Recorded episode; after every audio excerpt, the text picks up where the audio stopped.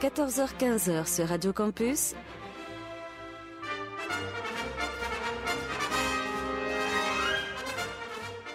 Les aventuriers des salles obscures. Le magazine cinéma produit par le quotidien du cinéma. Présenté par Christophe Dordain.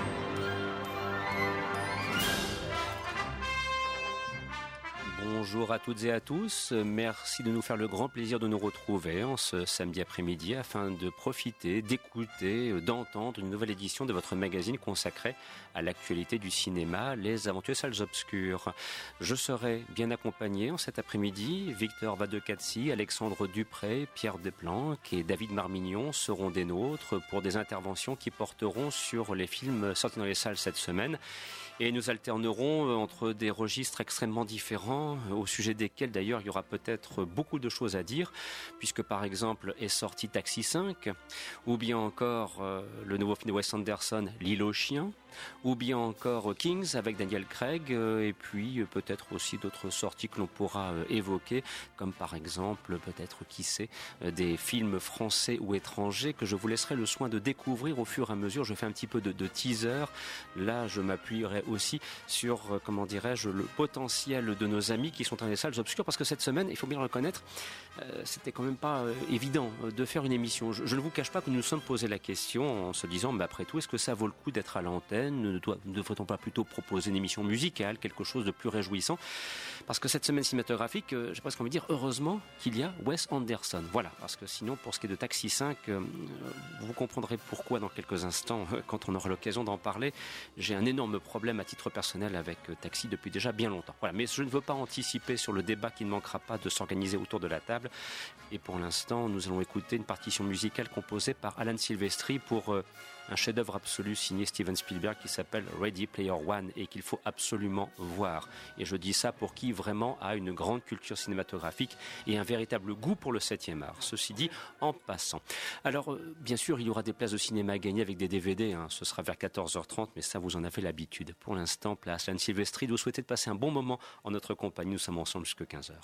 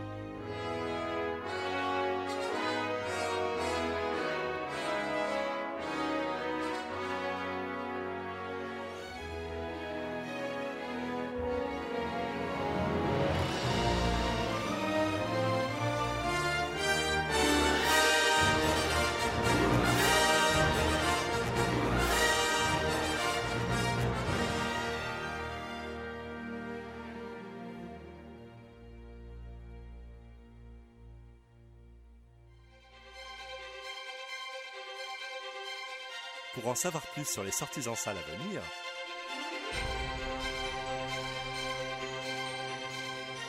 rendez-vous sur le site du quotidien du cinéma. www.lequotidienducinéma.com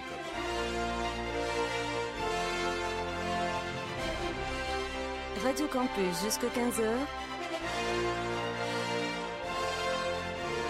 C'est les aventuriers des salles obscures avec Christophe Dordain. Et à l'instant, vous entendiez la partition musicale composée par Alan Silvestri pour le film de Steven Spielberg, Ready Player One, qui est sorti depuis le 28 mars sur les écrans et qui rencontre d'ailleurs un, fort beau succès populaire. Alors sur ce, eh bien, il va falloir maintenant prendre notre courage à deux mains. Et alors, moi, je vais faire une chose que je fais habituellement lorsque je me rapproche d'une fosse sceptique ou bien éventuellement d'un charnier. Je vais prendre une, une pince à l'âge parce qu'il va être question de ceci.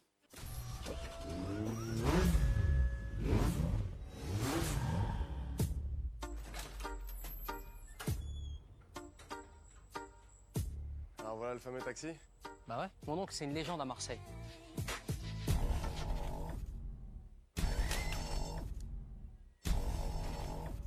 Allez, Junior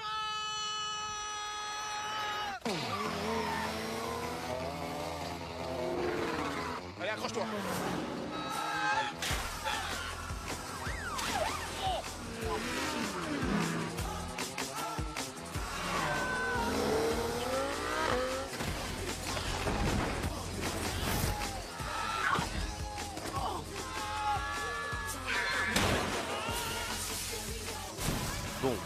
pas la peine d'en mettre plus. Je pense que ce qu'on vient d'entendre suffit euh, largement. Alors, nous nous le disions hors antenne euh, à propos de, taxi. Euh, voilà, moi, à titre personnel, j'ai un énorme souci avec avec cette le terme saga déjà.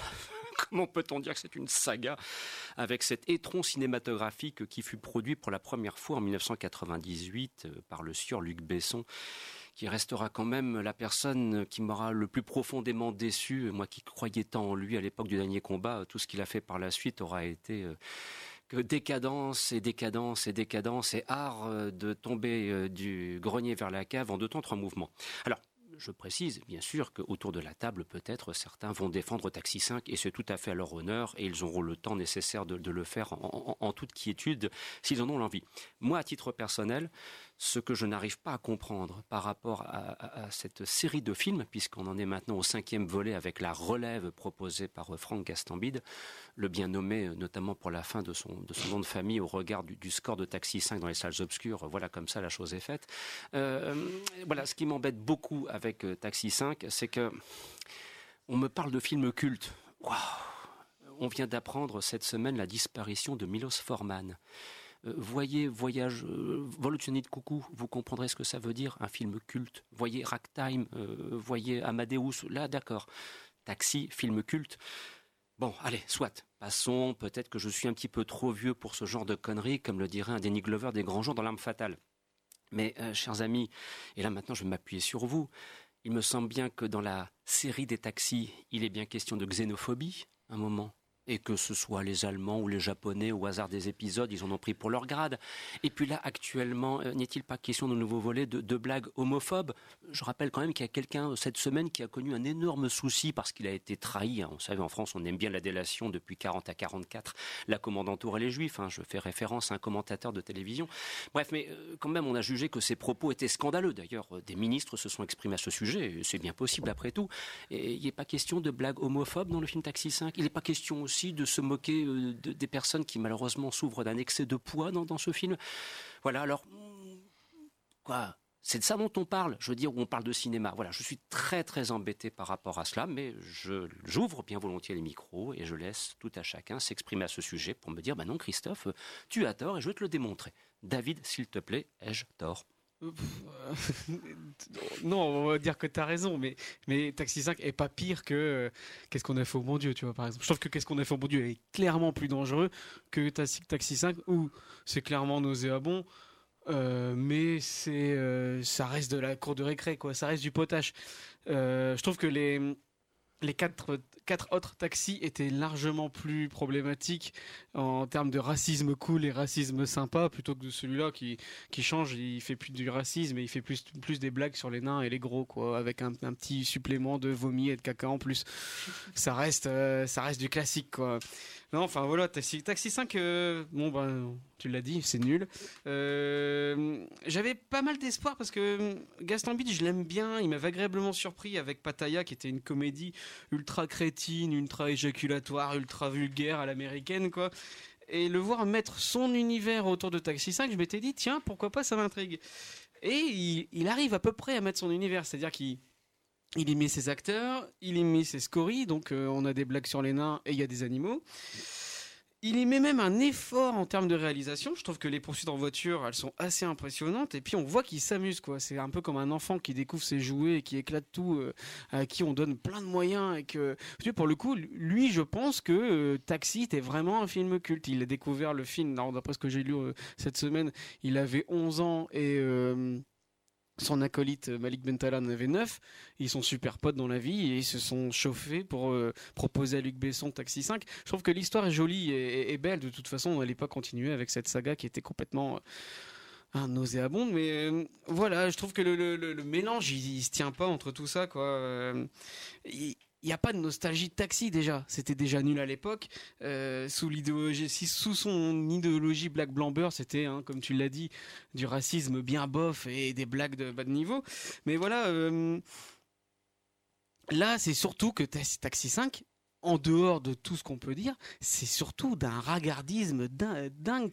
C'est assez, assez dingue. Il y a des blagues. euh, qui sont pompées sur les nuls d'il y a 25 ans. Il y a, il y a des, euh, il y a des, il y a des espèces de, de, de gags visuels et des quiproquos qu'aurait pas renié Jean-Marie Poiret ou un Max Pécasse de la grande époque. quoi. J'ai l'impression tu sais, voir les, quand tu regardes Taxi, c'est un peu la saga des films d'Adomation, tu vois, toujours le même film. euh, et puis arrête de voilà t'es sur la falaise et tu rames je sais plus c'était quoi les titres mais enfin voilà c'est difficile Aldo Machion, quoi. Ouais. C'était, c'est quand C'était a- autre chose, quoi. Ouais, non, mais enfin, c'est, c'est, ça, à notre époque. Donc, ben, tu déposes ton cerveau à l'entrée. Ça reste très très nul. Moi, j'ai pas réussi à trouver du, de, l'humour là-dedans, ni tant soit peu de plaisir. C'est surtout que. hum, Enfin voilà, on nous a annoncé ça comme le renouveau d'une saga. J'ai, du mal à voir le renouveau d'une saga qui sentait déjà bien la rance à l'époque. Et alors, pour, euh, et après, je vais, laisser bien volontiers la parole euh, et à Victor et Alexandre afin qu'ils puissent euh, développer leur- leurs propos. Euh, il y a aussi un aspect technique là pour le coup, c'est que lorsque le taxi est sorti en 98, on a vanté ses poursuites en voiture. Moi, je regardais ça avec un œil en me disant oui, bon, d'accord, ok, c'est pas mal. C'était quand même Rémi Julienne. Oui, non, mais c'était Rémi Julienne. Mais enfin, euh, j'avais envie de dire, bon, d'accord, mais les poursuites en voiture, euh, l'année suivante, en 89, il y avait Ronin qui sortait Mhm. de John Frankenheimer. Et, et entre les deux, il y a Bah, quelqu'un c'était qui. Rémi Julienne aussi. Et- oui, mais, c'est la façon de filmer. Ouais. D'un côté, il y a Gérard Pires, de l'autre côté, il y a John Frankenheimer. Donc d'un côté, on avait l'impression de voir un, un- un petit enfant qui joue avec ses voitures, et puis de l'autre, des professionnels en action. Mais voilà, cherche pas plus loin. Gérard Pires. Mhm. Enfin, Et Gérard Krausi, que pour Non, la, voilà, réalisation, on C'était des alterne yes man à la Besson qui, qui ont tourné le, le scénario de Besson. Ça allait beaucoup, ça allait pas plus loin. Je pense que les premiers étonnés du succès, parce que quand tu dis culte, c'est culte. Le deuxième a fait plus de 10 millions d'entrées. Je sais, je sais. Donc, les premiers étonnés du succès de Taxi, c'est les mecs qui ont fait Taxi. Je pense que c'est ça le, le- le truc. C'est arrivé au bon moment, dans, dans- en 98, quand la France était en mode euh, Black Bomber et qui avait besoin de voir exa- exactement ce que Taxi a donné. À la limite, s'il y avait eu que le premier, soit. C'est peut-être aussi l'exploitation qui en a été faite avec notamment des volets 3 et 4, euh, encore plus de sinistre mémoire. Ah, le quatrième est un parfait spécimen pour une soirée Pinard Nanar. Oui, d'accord, mais comme tu le dis, c'est pour une soirée pinard-nanar. Alors, maintenant, euh, et je respecte cela, peut-être autour de la table va-t-on trouver des propos un petit peu plus positifs Peut-être Victor et puis ensuite Alexandre, donc Ah, positif, euh, je ne sais pas tellement, mais par exemple, euh, je trouve que la saga Taxi a quand même quelque chose de fédérateur euh, par ses personnages chez son public. Alors,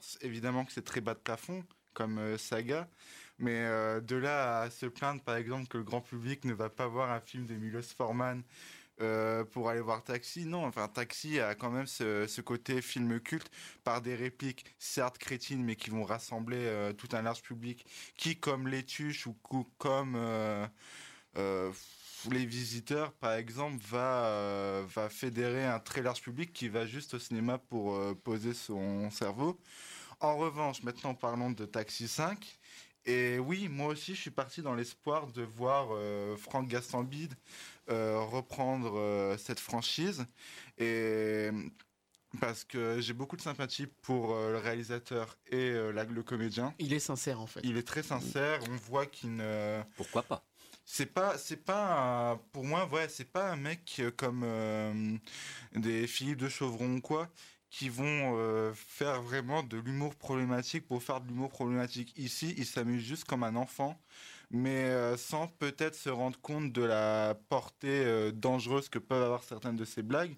Mais on voit que ça reste du des, des blagues potages bon enfant, voilà. on- C'est ça, en fait, le, le- dans Pattaya, ça fonctionnait parfaitement parce que le film est, comme ça tout le temps. Il pousse les potards euh, à 100% pour faire du vulgaire et du débile. Du coup, dans Pattaya, ça marche. Dans Taxi 5, il est obligé de raconter une histoire, il est obligé. Et c'est la surcouche de blagues vulgaires qui, qui fait tiquer parce que du coup, toi, bah, le voir euh, Bernard Farcy qui fait, euh, qui fait du Joule, tu te dis, il y a un problème, quoi. Mais euh, pour euh, moi, par exemple, au-delà de ça, j'aime beaucoup le duo qu'il forme avec euh, le duo Gastambide de Malik Bentala, qui certes est pompé sur le premier taxi, parce que pour vouloir refaire un duo comme Daniel et Julien, qui d'ailleurs dont le film va insister très lourdement dessus. Mais il y a un truc qui fonctionne, on a beaucoup de sympathie pour ces deux personnages, et surtout le personnage de Malik Bentala, qui euh, a l'air d'être un enfant qui est complètement déconnecté euh, euh, de ce qui se passe, mais qui va réussir à former un duo de buddy movie qu'on qu'on apprécie pendant euh, 1h30. Alexandre.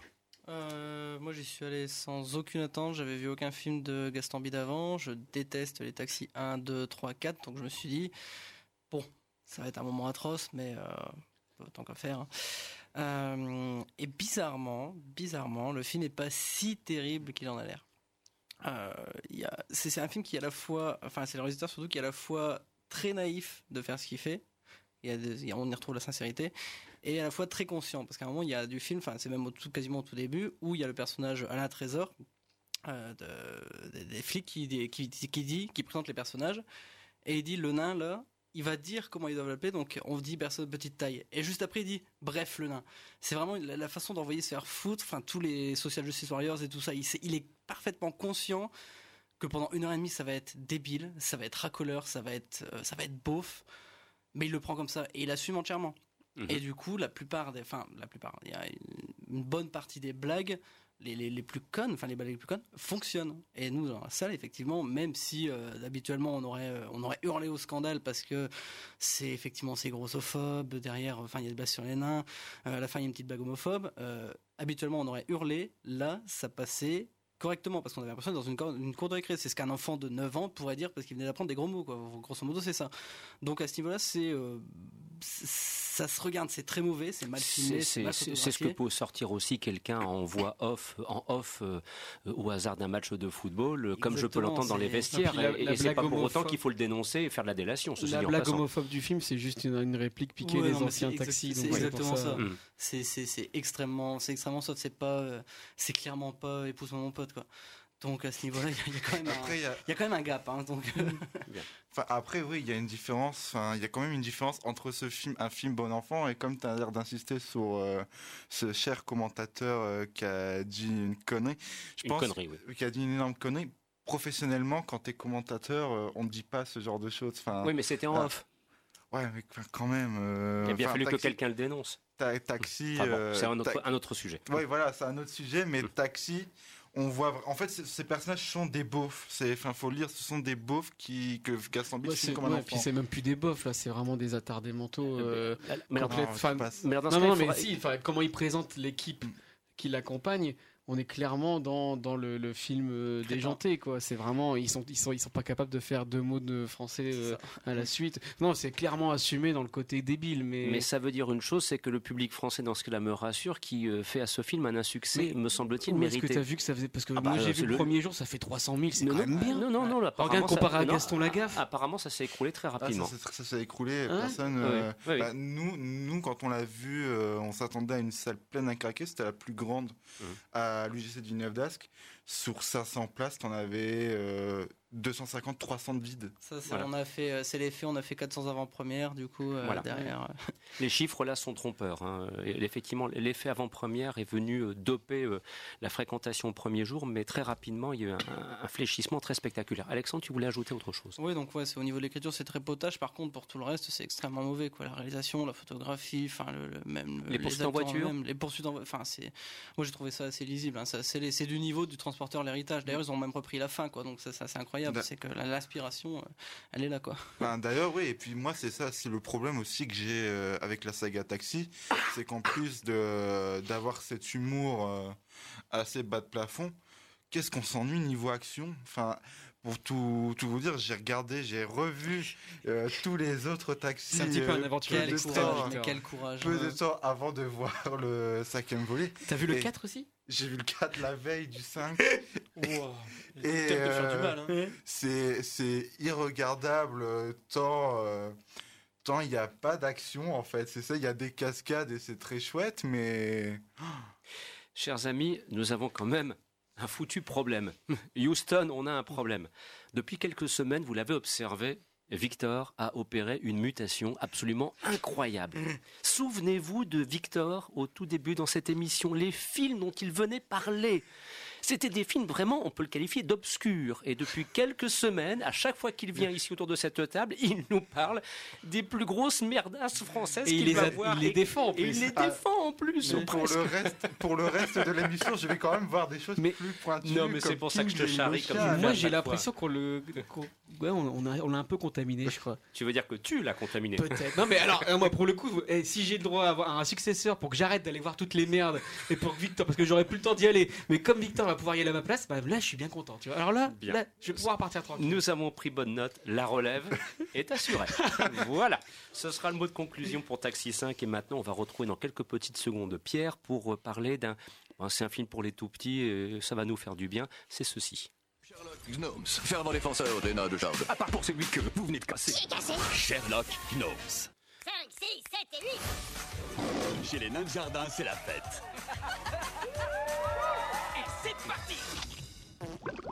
Pardon. Mais quand il commence à disparaître, Juliette, les autres, ils ont tous disparu il n'y en a qu'un qui peut mener l'enquête. Mais quel imbécile Je suis Sherlock Gnomes.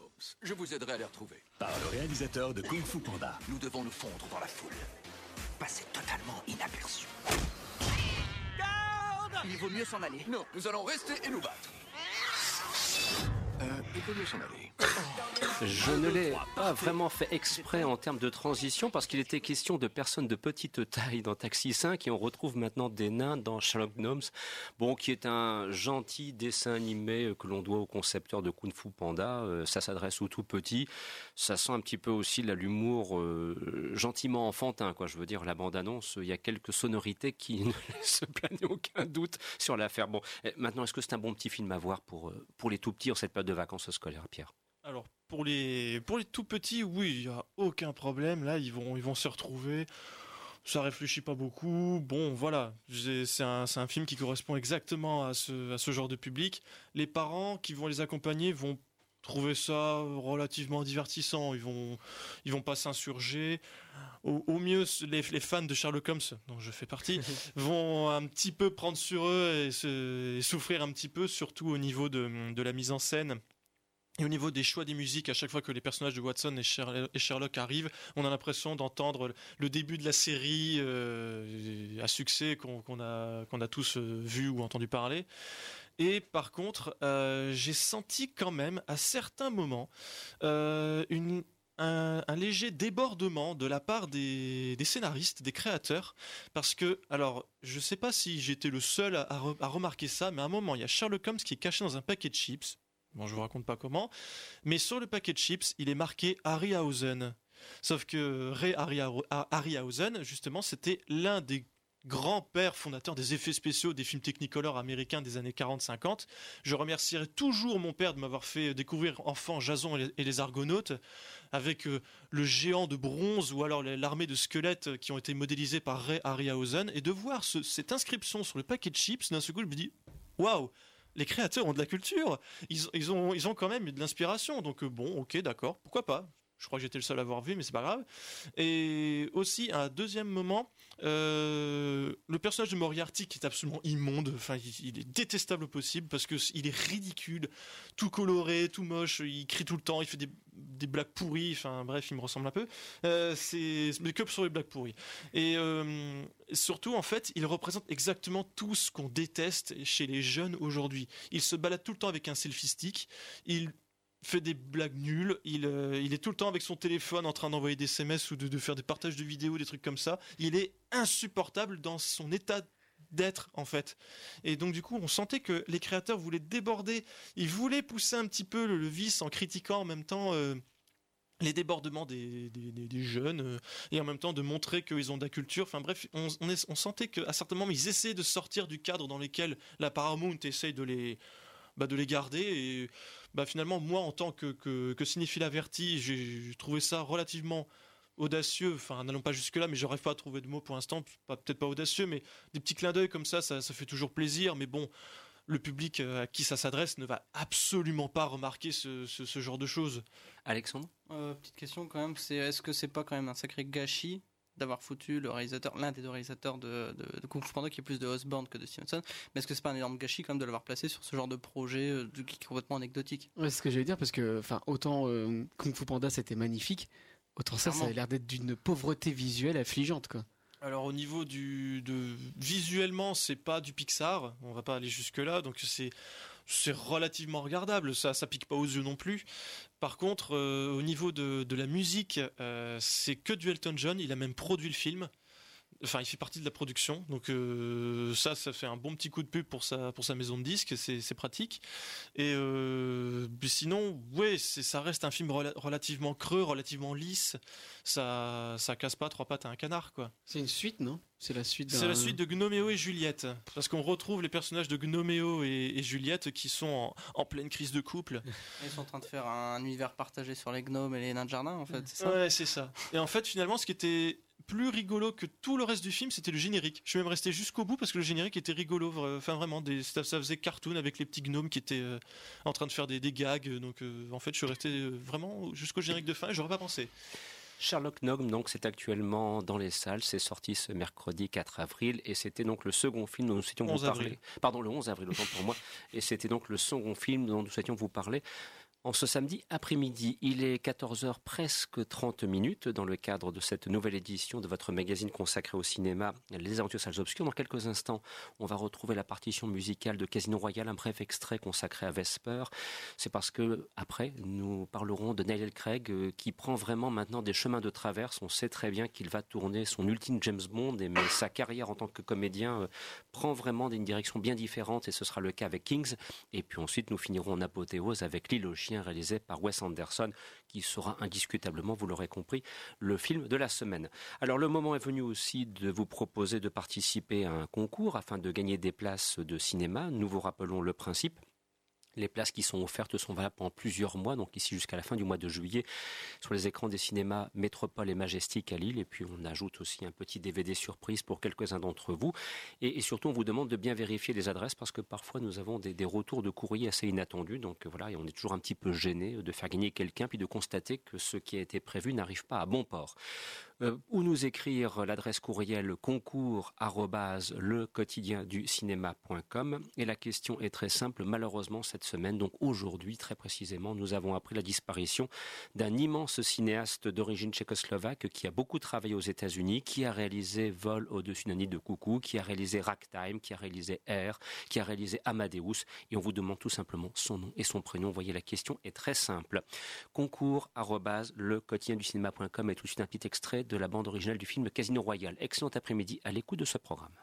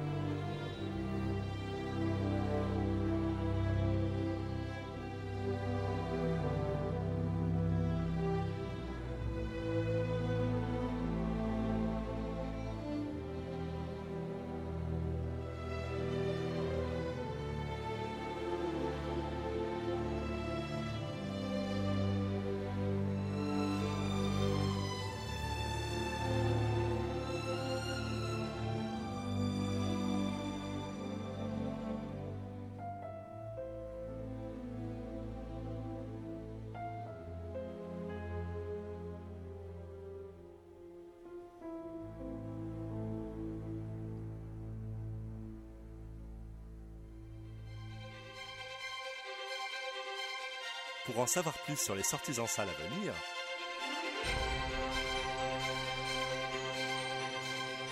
rendez-vous sur le site du quotidien du cinéma www.lequotidienducinéma.com.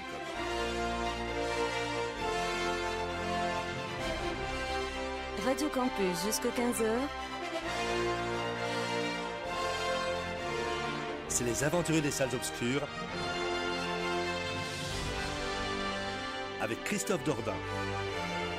Et avec Alexandre Dupré, Pierre Deplanque, Victor Van de Cazzi et David Marmignon, nous sommes ensemble jusque 15h. Il nous reste donc une grosse demi-heure pour nous intéresser à deux films et de commencer donc avec Kings, puisqu'à l'instant nous entendions la très belle partition musicale composée par David Arnold pour Casino Royale, une partition musicale où il a su retrouver les, thèmes qui étaient chers au défunt John Barry, le grand compositeur attitré des James Bond. Eh bien, c'est vrai que Daniel Craig, hormis le, le personnage de James Bond, depuis quelque temps, semble vouloir prendre des, des chemins bien différents. On, l'avait vu récemment d'ailleurs dans un film assez barré euh, qui s'appelait euh, Logan Lucky. Et puis euh, le voici maintenant de retour avec Kings. Alors là, on est peut-être dans un registre un, petit peu plus sérieux, Victor. Euh, oui, beaucoup plus sérieux puisqu'on parle, euh, ben, un peu comme dans Logan Lucky, on parle d'une certaine, euh, d'un certain aspect euh, de l'Amérique. Euh, où euh, dans Logan Lucky, Daniel Craig était euh, chez les rednecks américains euh, d'aujourd'hui.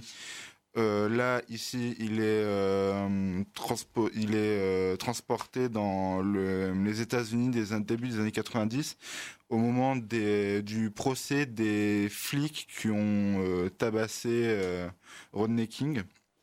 Et on suit donc dans Kings le nouveau film de Denise Gamze Erguven, qui, on suit ce- cette période de tension, en fait, de... Qu'est-ce qu'il y a de si... Le nom du réalisateur, je pense. Non mais, non, mais ils, ils sont, ils sont très vilains, ils se sont moqués de ta prononciation. Tu vois, alors d'ailleurs, d'ailleurs, ils vont, ils vont prononcer d'ailleurs le, le nom du réalisateur à ta place pour voir s'ils sont entendus mieux. La réalisatrice, pardon. Et en fait, on, on suit donc cette période de tension dans un quartier pour euh, où on, on, c'est- on suit ces, euh, cette tension entre une, une communauté et les forces de l'ordre, qui cette communauté qui va être complètement euh, énervée face à, cette injustice. Et on donc dans cette euh, dans cette communauté, on suit le parcours de Millie, qui est joué par Ali Berry. C'est aussi, que c'est aussi le retour d'Ali Berry euh, au cinéma. Et on, comment dire, on suit son, en fait, elle joue une jeune femme qui va recueillir chez elle tous les enfants euh, abandonnés, que ce soit pas à cause de la, justice, euh, leurs parents, leurs parents qui leur sont enlevés ou sont en prison. Et on suit ce, ce cercle familial autour de cette tension euh, en, en face de cette tension, pardon. Et on retrouve en fait euh, ce qu'elle avait fait dans son premier film qui avait, qui avait été très remarqué il y a trois ans, qui était Mustang, où on suivait ces sœurs qui, euh, qui étaient euh, prisonnées par euh, un certain, une vie de famille assez patriarcale. Et en fait, ici, c'est moi, j'ai eu un gros souci avec le film, c'est dans Mustang, elle savait, elle savait, elle savait nous nous attacher à ces personnages. Elle savait nous nous rendre compte des situations qu'elle vivait. Le film était un véritable ascenseur émotionnel et le film, à juste titre, avait eu des prix euh, au César. Il s'était fait remarquer à Cannes aussi. Et, Et ici, avec, avec King, c'est pas le cas, il n'y a pas d'attache. Alors. ah, c'est alors Où les attaches ne sont pas assez fortes avec les, Voilà. avec, avec les personnages. Les attaches sont, ne sont pas forts du tout à cause d'un montage où, à force de trop de trop raconter la vie d'un nombre incalculable de personnages, on finit par s'y perdre totalement. C'est un film un peu trop choral, peut-être. Trop choral, mais moi, enfin, j'adore les, les films chorales. Il y a, je trouve que dans le cinéma américain, c'est une de leurs plus grandes forces. Je pense à Magnolia de Paul Thomas Anderson, qui est juste remarquable. Grand, chef, grand film. grand film. Et là, en fait, on aurait pu avoir ce, ce, ce côté film choral, surtout avec un sujet qui mérite aujourd'hui d'être euh, d'être traité. Mais excuse-moi, à t'entendre, on a un petit peu le sentiment qu'il y avait potentiellement un scénario, non pas pour un film, mais pour une série télévisée, puisqu'il y a un éclatement des personnages. C'est quand même le propre de certaines des séries les plus actuelles. Je pense que, je pense que si on lui avait euh, laissé les moyens pas forcément d'en faire une, sé- une série, ça aurait pu être une très bonne chose aussi. Mais euh, je pense que si on l'avait laissé les moyens de faire ce qu'elle voulait, de lui laisser une certaine durée assez dense pour ce film, parce que là, il faut savoir que le film dure quand même, générique compris, 1h27. Ce qui est... euh, Pour un fi- avec, avec, avec, un- il y a un problème de scénario, parce que moi, c'est un vieux truc. Un film qui fait une heure et demie générique compris, c'est qu'il y a un problème de scénario, il y a, il y a eu des coupures. Non, Taxi 5 il dure moins d'une heure et demie aussi. Oui, mais bon, ça, c'est autre chose. Je Mais pense- je parle pour un film normal. Je pense que parce que le film, au début, moi, c'est ça aussi qui m'a surpris euh, en allant voir le film. Le film a un nombre incalculable de logos de production, de studios. Ouais, il y a quelque euh, chose qui avant va le pas film. là. Et je pense qu'il y a eu un, je pense qu'il y a eu un énorme souci de production parce que vraiment, euh, le film nous, nous balance un nombre incalculable de, de situations dramatiques, des choses vraiment graves. Au demeurant, on parle quand même de mort, on parle d'arrestation, on parle de bavure. Mhm. C'est, quand même assez lourd. Et là, le film nous fait, euh, nous exaspère plus dans sa manière de montrer ça plutôt que de nous faire réagir. Et ce qui est, ce qui est vrai, en fait, moi, ce, ce qui m'énerve, c'est que c'est vraiment dommage de, voir un tel potentiel. euh, Les personnages, les personnages sont, sont quand même attachants dans leur écriture, mais au traitement à l'écran, pas du tout. Le duo, euh, enfin, le duo Ali Berry, Daniel Gregg, ça aurait pu être quelque chose de super. Les, Il est, bien, races- il, il est bien, Daniel Gregg Daniel Gregg, excellent dedans. C'est, euh, C'est important de le souligner parce qu'on pense toujours à James Bond hein, pour lui. hein. non, non, les scènes, les rares scènes, là, parce qu'il est aussi peu présent à l'écran. C'est ça qui est dommage. Les, les, enfin, c'est comme à Libéry, elle est aussi très peu présente à l'écran. Et euh, les, les rares scènes où ils apparaissent, c'est juste, euh, mer- ils sont juste merveilleuses ces scènes. C'est vraiment, pour moi, c'est un gâchis. Et ça, c'est, j'espère vraiment que euh, Denis Gamze Erguven va, euh, va avoir un projet qui sera euh, qui sera aussi juste que ses ambitions parce qu'on a quand même c'est quand même quelqu'un de très talentueuse. Mais peut-être aussi peut-on espérer qu'une sortie prochaine en DVD Blu-ray rendra justice parce qu'on y découvrira, ce qui ne serait peut-être pas totalement impossible, la version étendue longue avec qui avait été initialement prévue et qui n'a pas été présentée, euh, euh, comment dirais-je, au public pour des raisons de production, de distribution. Il y a pas, ça, ça- ça se produit parfois. Déjà ça ça m'étonnerait parce que je pense que je pense que maintenant pour les il y a quand même un certain phénomène chez les dans la production de DVD, c'est que quand un film se plante au box-office et je pense que celui-là va Oui, malheureusement. très fortement se planter. euh, on, je pense qu'il y aura aucune sortie en DVD, ce sera juste plateforme VOD. Bah, Même en VOD, peut-être, on pourrait espérer que. Enfin, quand on voit bon dans un deux films ou deux registres différents, l'année dernière 20th Century Woman de Mac Mills et dans un tout autre registre Bad Buzz d'Eric et Quentin, ces films ont tellement bidé qu'il n'y a eu aucune sortie euh, matérielle. C'est En tout cas, euh, si vous souhaitez voir Kings, euh, ben, précipitez-vous parce que visiblement, euh, la carrière en salle risque bien d'être météorique. pourtant le film, euh, pour, le film passe dans deux cinémas de la de Lille. euh, il a- Enfin, je pense qu'il s'attendait vraiment à quelque chose grâce au succès de Mustang en fait, Mhm. mais ça va pas. Bah, Ça ne va pas plus loin en l'état. Bien, sur ce, chers amis, il est temps de sortir euh, vos colliers, il est temps de sortir euh, vos niches, il est temps de sortir la pâtée parce que c'est l'île aux chiens.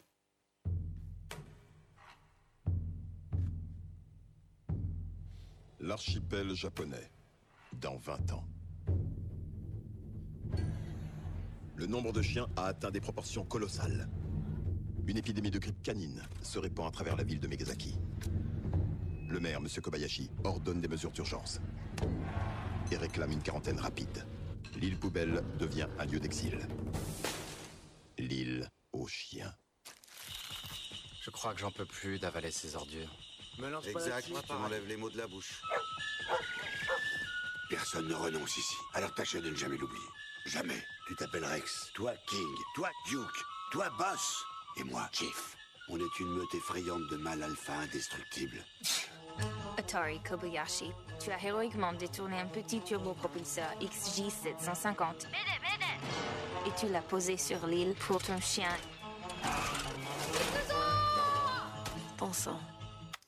Alors, tel est le point de départ de L'île aux chiens, la nouvelle réalisation de Wes Anderson, avec une partition musicale composée par Alexandre Desplat. la quatrième collaboration entre le compositeur français qui réussit si bien à Hollywood et Wes Anderson. Et donc, euh, d'ailleurs, euh, on l'entend un petit peu, il y a des, références, bien sûr, à l'univers asiatique. Alexandre Desplat a su merveilleusement utiliser pour cette très belle partition musicale que je ne saurais vous recommander. J'en ai écouté quelques extraits ce matin qu'on ne manquera pas de diffuser lors de prochaines éditions. Alors, Pierre, tu as vu L'île aux chiens. Euh, voilà, alors maintenant, il commence à y avoir des sourires autour de la table. On se dit, ça y est, on va vraiment parler de choses où on va tous être d'accord pour dire, voilà, c'est le bon film à voir actuellement. Rassure-moi. Euh, ça y est, on va enfin pouvoir parler cinéma. Alors, euh, donc, euh, oui, c'est le film de la semaine indéniablement. En même temps, c'est difficile de, de, de, faire concurrence avec ça quand on a Taxi 5. Bref, donc L'île aux chiens, un film c'est du Wes Anderson. Vous allez, vous n'allez pas être déçu. Il est toujours dans son style, donc un film avec prologue, différentes parties, une conclusion, etc. Donc le même découpage, les mêmes plans, toujours symétriques, toujours avec des grandes perspectives, toujours des, personnages très presque dans la caricature, euh, toujours très droit dans leurs bottes, euh, très théâtral. Euh, et pour le coup, justement, cet aspect théâtral, bah, j'avais l'impression à certains moments de voir du théâtre no, le théâtre euh, de type euh, japonais. C'était, hum, je crois que Wes Anderson, il, enfin, il, s'attaque à la culture asiatique. Et à mon avis, je crois que ça faisait un moment qu'il voulait s'attaquer à la culture asiatique, mais vraiment de, en, rentrant euh, en plein dedans. Et ce qui était original, donc forcément, pour le coup, là, c'est l'animation. Donc animation en c'est de la 3D en volume, c'est ça? C'est de l'animation en volume et donc c'est on a l'impression parfois que ce sont des, peluches, des, personnages en cire, ce, côté vraiment très, j'allais dire très enfantin, mais sur un thème très lourd, très très dur sur la, condition des, animaux. Avec, qui on peut aller, euh, on peut extrapoler en allant euh, sur la, condition de, certaines personnes. On aborde aussi des termes sur l'écologie, sur les expérimentations, sur ce genre de choses, même sur la société euh, en général et l'aspect dictature. Et je trouve que le, mélange est bien réussi. j'ai passé un bon moment. J'étais curieux de voir jusqu'où ça allait mener. j'étais attentiste vraiment de, voir quel est l'aboutissement, jusqu'où va aller Wes Anderson dans, la critique et dans la prise de position. Et à certains moments, même dans l'inspiration, je pense qu'il s'est inspiré d'un autre film d'animation espagnol pour le coup, qui par contre n'a pas eu le succès qu'il méritait, c'était Psychonautas. Euh, ce, film euh, limite post-apocalyptique sur euh, les... où pareil, ce sont des animaux qui parlent, etc. Et avec tout l'aspect désastre écologique. Qui, est repris dans l'aspect de l'île aux chiens, qui s'appelle également l'île poubelle, où il y avait une usine d'expérimentation, euh, un golf abandonné, enfin toute une vie sur cette île qui a été détruite par, euh, par une catastrophe écologique. Alexandre? Je l'ai trouvé extrêmement pénible à regarder en fait. Oh. Donc euh, je, vais, je pense que je suis le oh. seul ici. Oh. Dommage. Mais bon, vas-y, je t'en prie. J'ai pas vu beaucoup de films de Wes Anderson. J'en ai vu deux, enfin deux des plus récents. Je pense que c'était Moonrise Kingdom et Grand Budapest Hotel. Mm. Et dans ces deux films-là, je trouvais que Wes Anderson, il y avait une capacité à inviter le spectateur dans son univers qui était, vrai, qui était vraiment sympathique, qui fait que même si on n'aime pas forcément tout ces tics visuels, tout ça, euh, on peut apprécier le film. Là, c'est exactement l'inverse. J'ai eu l'impression qu'il m'a invité et juste avant que j'entre, il me claque la porte au nez. Donc c'était vraiment, il y avait un côté pénible en fait à rentrer dans son univers, euh, sachant que moi je partais en tête avec euh, un chef-d'œuvre de stop motion, enfin surtout technique en termes d'imagerie, je pense à Kubo. Et déjà, je pouvais pas me baser sur ça, puisque en termes de visuel, le film, s'il a une direction artistique potable. Enfin, moi, ça m'a pas, ça m'a pas bluffé. La, technique, en fait, le, fait de retrouver en permanence exactement les mêmes mouvements qu'avant chez Wes Anderson, j'ai trouvé ça assez rebutant visuellement, en fait. Euh, les, mêmes transitions euh, qui, qui, sont toujours sur le même rythme. Il y a, y a vraiment des mouvements de caméra qui sont toujours, toujours, toujours identiques. Il y a très peu de variations. Et du coup, ça m'a donné l'impression que Wes Anderson est arrivé un peu aux limites de son style, en fait le fait qu'il se répétait vraiment énormément tout au long du truc, alors sachant qu'à côté, bah, on retrouve aussi ce qui fait sa marque de fabrique, c'est-à-dire son casting. Euh, il y a un casting 4 étoiles, mais qui apporte peu à la chose c'est à dire que les, chiens je pense euh, tout le monde s'est réjoui sur le, le chien qui aime bien les ragots celui qui aime la télé mais c'est des personnages qui, qui ont une seule caractéristique le chien qui aime la télé le chien qui aime les ragots et ça en fait des personnages qui sont extrêmement superficiels donc euh, au niveau pareil, tout à l'heure on parlait d'attache. En termes d'attache, c'est extrêmement difficile. À côté de, ça, j'ai vraiment l'impression qu'en fait Wes Anderson, il a fait son film pour lui et pour vraiment ses fans hardcore, ou en tout cas ceux qui arrivaient quand même à rentrer euh, sans forcément avoir besoin d'aide. Mais pour les autres, c'est euh, rester à la porte, aller voir quelque chose d'autre. Victor et après David. Bon, alors euh, là où tu auras raison, c'est quand tu parles de films euh, de pour fan hardcore, bah évidemment, évidemment, moi, euh, ça m'a, ça m'a extrêmement plu. hein. On touche quand on est là face à un des meilleurs films de cette année, je, je pense, et j'en suis même très, j'en suis même sûr. Et en fait, avec L'île aux chiens, tu parlais justement des limites de son cinéma, mais moi, je trouve que que il a atteint son c'est L'île aux chiens, c'est un peu son film somme, parce que tout au long de la filmographie de Wes Anderson, euh, on est toujours dans ce monde de l'artifice, en fait. On est face à des personnages qui se créent leur propre monde, des mondes qui sont fabriqués et que Anderson, par ses mêmes mouvements, ses mêmes travelling millimétrés, par euh, ses plans vignettes où euh, on pourrait avoir l'impression de se retrouver devant une bande dessinée euh, va euh, est complètement faux et c'est juste des mondes que les personnages se créent. Et quoi de mieux pour euh, nous euh, présenter ce, ce, monde-là dans un film que l'animation? Parce que là en fait Wes Anderson il va euh, nous présenter euh, de manière très fantasmée et ça a eu quelques réactions euh, comment dire assez euh, gêné face euh, à cette, euh, cette idée de, du Japon fantasmé euh, euh, dans, dans l'animation. Voilà, Mais Quand on regarde le film, après, on n'a aucun problème. hein. bah, il y en a qui ont vu le film justement et ça leur a posé énormément de problèmes. Par rapport au personnage de l'étudiante étrangère, tout ça. par rapport semble, au ouais. personnage d'étudiante et euh, mais mais on pourra en revenir euh, après mais là justement ce, ce monde de l'animation de l'artifice il est euh, comme on pouvait le voir à la fin de The Grand Budapest Hotel il est complètement mis à mal parce qu'on on baigne vraiment dans un univers artificiel qui est petit à petit détruit par un ton complètement morbide c'est je pense qu'on se trouve alors c'est pas vraiment un film pour les enfants. On est euh, devant son film le plus sombre, à mon avis, à Anderson.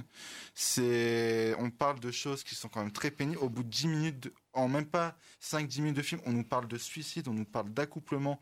Donc bon, pour euh, un public d'enfants, euh, je sais pas si ça va être euh, leur tasse de thé, mais quand même, enfin, si vous pouvez, si certains enfants peuvent y aller, allez-y euh, quand même. C'est toujours bien de découvrir Wes Anderson mais euh, on baigne dans cet univers morbide où on prend, on a quand même une certaine attache, on rigole on rigole euh, devant ces toutous euh, qui sont justement euh, fans de ragots, fans de télévision, qui passent leur temps à discuter de nourriture pour chiens. C'est très, c'est très amusant, mais on est, on est dans un point vraiment. affreux. Enfin, c'est un cinéma complètement organique. Les marionnettes sont dotées de. On voit l'intérieur des marionnettes et c'est très déstabi- déstabilisant. Mais je vais laisser la parole à David. Alors David, est-ce que tu, tu rejoins le concert euh, du bon côté ou du mauvais côté Après, ça, c'est un choix personnel comme toujours. En fait, moi, j'ai un peu de mal avec le cinéma de Wes Anderson. Mhm. Euh, euh, Là, on est clairement dans le cinoche de Wes Anderson. C'est perfection de l'image et du cadre. hein. Vraiment, l'animation, elle est sublime. Moi, ça m'a fait du bien à tous mes orifices, notamment visuels. C'est vraiment un film d'une beauté hallucinante.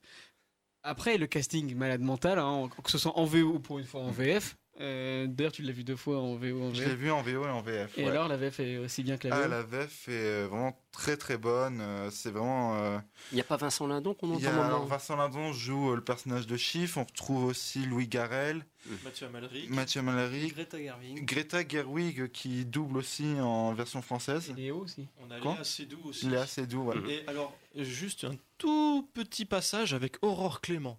Et moi, je, je me disais, mais ah bon, elle, elle est, elle est toujours là? La combe Lucien, il y a bien longtemps. Ah oui, mon Dieu. Mhm. Et, et donc voilà, enfin, on est en, terre inconnue, la BO est parfaite, euh, l'histoire est complètement fantaisiste, euh, c'est c'est farfelu, c'est chouette. Mais voilà, moi, c'est du cinoche qui m'emmerde poliment parce que c'est hein, du cinéma d'architecte, euh, trop contrôlé, trop clinique, ça me provoque pas d'émotion. Tu vois, si je pouvais, si je voulais être un petit peu en mode taxi 5, je dirais, euh, je vois les poutres, mais ça me fait pas bander, quoi. Tu vois, c'est c'est- c'est du cinoche de de maçon, quoi. C'est vraiment, c'est bien carré. plus, c'est- plus d'architecte que de maçon, entre guillemets. Mais euh, tu vois, c'est c'est du cinéma de premier de la classe où rien ne dépasse, où tout est euh, tout est ouais, Mathématique. bien mathématique. Il y a rien de viscéral et moi il faut qu'il y ait des tripes pour que ça me transporte. Alors voilà, c'est plaisant, euh, c'est farfelu, c'est amusant, mais moi j'arrive à y trouver rien de plus que ce que j'ai déjà vu dans dans d'autres films de Wes Anderson. Et voilà, c'est pas un mauvais film, mais je préfère tellement voir un film de, des productions Laika comme Kubo l'année dernière ou comme euh, Paranorman, etc. Où là, ça me transporte. Enfin, moi, un film d'animation pour adultes où je finis pas en larmes, c'est que ça marche pas. Alexandre. Justement de premier de la classe. Moi, le film m'a fait penser à un film que pourrait réaliser un étudiant en fin d'études. tu vois, Ouais, un étudiant de la Ouais, quoi, voilà. Et euh, je voudrais rebondir, c'est tu parlais donc moi je parle de limite, toi tu parles d'apogée justement. Enfin les- dans les deux cas il y, a- il y a un problème qui surgit, c'est que si le mec du coup se renouvelle pas à son prochain film, on risque de tomber dans un syndrome Tim Burton. Non, parce que je pense qu'on a à chaque... non mais à chaque Là, t'as touché le point sensible. Tim. Burton, c'est renié, hein, nous l'oublions pas. à, à chaque fois que à chaque sortie d'un film de Wes Anderson, on a toujours dit ce, on a toujours dit ça en fait euh, dans les critiques euh, négatives. On a toujours dit quand euh, à bord du Darjeeling Limited était sorti euh, il y a 10 ans. Euh, on a dit là ça y est Wes Anderson nous a perdu on c'est toujours les mêmes gimmicks de réalisation donc on l'a on l'abandonne pourtant juste après il a fait Fantastic, Mr Fox où euh, là il a fait un film en animation un premier film en animation et euh, on a aussi dit la même chose. Pourtant, après, il a fait Moonlight Kingdom et on a encore dit la même chose. Et pourtant, il y a des gens qui, il y a toujours des gens qui ont adoré, qui ont trouvé qu'il y a quelque chose en plus. Et euh, ensuite, euh, pour The Grand C'est parce qu'il a une belle bande de fanboys en fait, c'est pour ça. Ou qui sont vraiment dans le mais déni, Non, hein, parce ça que tu regardes, tu regardes, tu regardes Moonlight Kingdom. euh, Depuis Moonlight Kingdom, il a un succès beaucoup plus populaire. Et moi, je vais juste répondre à un truc, c'est que tu parles de cinéma d'architecte et de tout contrôle. Évidemment qu'il y a un contrôle, il y a un travail sur le contrôle chez Wes Anderson. Mais en fait, il y a toujours quelque chose qui, euh, une, une tout petit détail qui va faire en sorte que ce contrôle soit parasité. Et là, on tient quelque chose avec ces, les films de Wes Anderson quand le contrôle millimétré dans la vie aquatique, il va être complètement euh, euh, parasité par les événements que va vivre le personnage de Steve Zissou. Dans L'île aux chiens, on suit ce, contrôle millimétré pour nous présenter un monde qui justement un monde qui peu- qui est peut-être très bien réalisé, mais qui n'est beau, qui est morbide. Et euh, on suit ces personnages dans ces, détri- dans ces détritus. Et euh, c'est un, un monde vraiment crade, mais que Wes Anderson filme peut-être à la perfection, mais qui sera, euh, qui sera pourtant très dur à voir. Nous avons encore quelques instants et je laisserai donc bien volonté à Pierre le mot de la fin pour ce, ce film consacré donc à Wes Anderson, L'île aux chiens. Oui, donc au-delà de, l'aspect purement technique sur euh, les, perspectives et la symétrie qu'on retrouve chez Wes Anderson et même dans son style de mise en scène, etc., etc., il y a quand même aussi quelque chose qui- qu'il faut noter, c'est l'aspect conte de la chose. Et même dans tous ces films, il y a toujours un, aspect un peu fable, avec une, morale qui, se trouve euh, toujours derrière. Et c'est c'est quelque chose, alors soit on adhère, soit on n'adhère pas au, au style, mais c'est quelque chose qui qui, rajoute un côté léger sur quelque chose de lourd. C'est quand on lit un conte, les contes de Perrault, les contes des frères Grimm, c'est toujours des sujets mais qui sont atroces, l'inceste, le viol, euh, la- l'abandon d'enfants, la prostitution, etc. Enfin, c'est horrible, c'est atroce. Et à chaque fois, c'est raconté justement pour des enfants. Donc, je ne suis pas d'accord avec toi en disant que c'est pas un film pour enfants. Au contraire, il faut confronter des enfants à ce genre de film parce que ça permet par le biais de l'animation et de rajouter quelque chose de léger, d'aborder des thèmes qui sont plus durs à, ça à supporter. Ça fera moins de mal à ton gamin de voir euh, l'île aux, aux chiens que Taxi, Que Taxi 5. 5, voilà, clairement. Oui, non, mais enfin, quand je dis euh, que c'est pas un film pour enfants au, au, au premier plan, au sens propre, c'est pas un film pour enfants au sens propre, mais on peut le faire voir à des enfants quand même. Il me semble qu'il est interdit au N- à NC17 euh, aux États-Unis. Non, PG-13. PG-13, ok. PG-13, ouais. Et quand je disais ça, c'était peut-être plus pour le côté explicite. Il y a quand même des plans dans le film qui sont, sont un peu C'est- gore. C'est quand même moins hard que Oui. Psychonautas, qui n'est clairement pas un film Ah, d'animation pour enfants. On voit des personnages qui se droguent littéralement. Donc, euh, et même il y a des scènes de cauchemar où c'est absolument où j'étais personnellement j'étais mal à l'aise. Là, il n'y a pas de, de scène de, de cauchemar. Il y a des il y a des scènes qui sont qui sont visuellement difficiles à regarder, notamment quand ils arrivent dans le dans le complexe euh, d'expérimentation canine où on voit des, des animaux qui sont mutilés. Et là, forcément, c'est dur à aborder, mais l'aspect conte euh, que Wes Anderson a, choisi de, de- prendre rend la chose abordable pour des plus jeunes. Et ça, je trouve que c'est un avantage du film et même de, la, de toute la cinématographie de Wes Anderson. Donc, pour vous résumer, euh, un dessin animé qui n'est peut-être pas nécessairement à mettre devant tous les yeux, mais qu'on a peut-être envie de mettre justement devant tous les yeux pour les éduquer, leur montrer un petit peu autre chose que le mainstream habituel euh, des, des films animés proposés pour les enfants, notamment dans le cadre des vacances. Hein, David C'est un petit Enfin, peu. euh, non, euh, il y, a y quand même un monde entre euh, Gnoméo et Juliette et, et Pixar, quoi. Enfin, euh, au bout d'un moment. Bon, non, mais c'est bien. Ah ouais, bien, il, fa- il fallait, il fallait faut le leur montrer l'île aux, aux chiens et tous les Pixar. Voilà. Et tous les Pixar. Voilà, c'était le mot de la fin.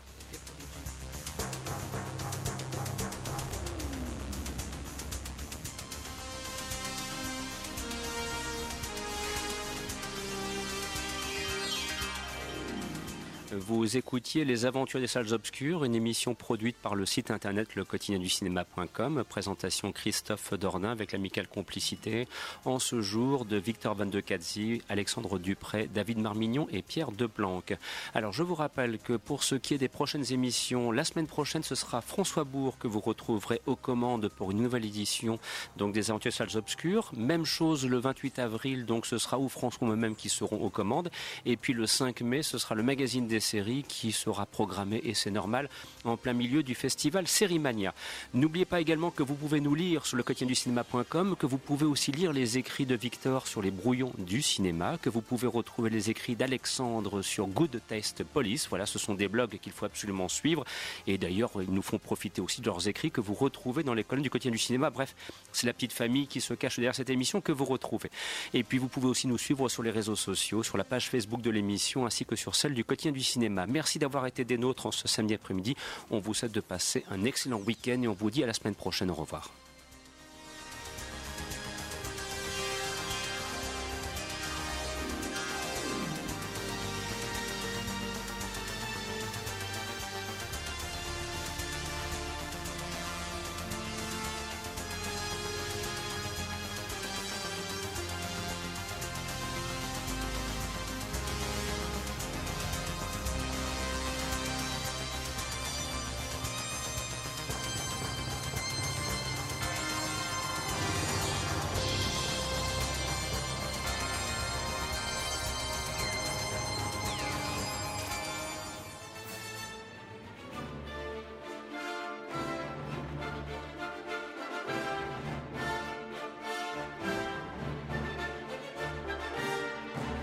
Les aventuriers des salles obscures, c'est fini pour aujourd'hui.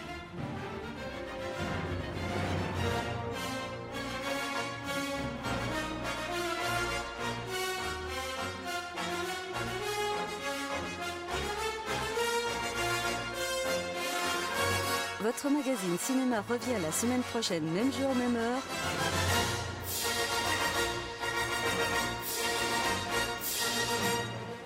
Pour toujours plus de cinéma.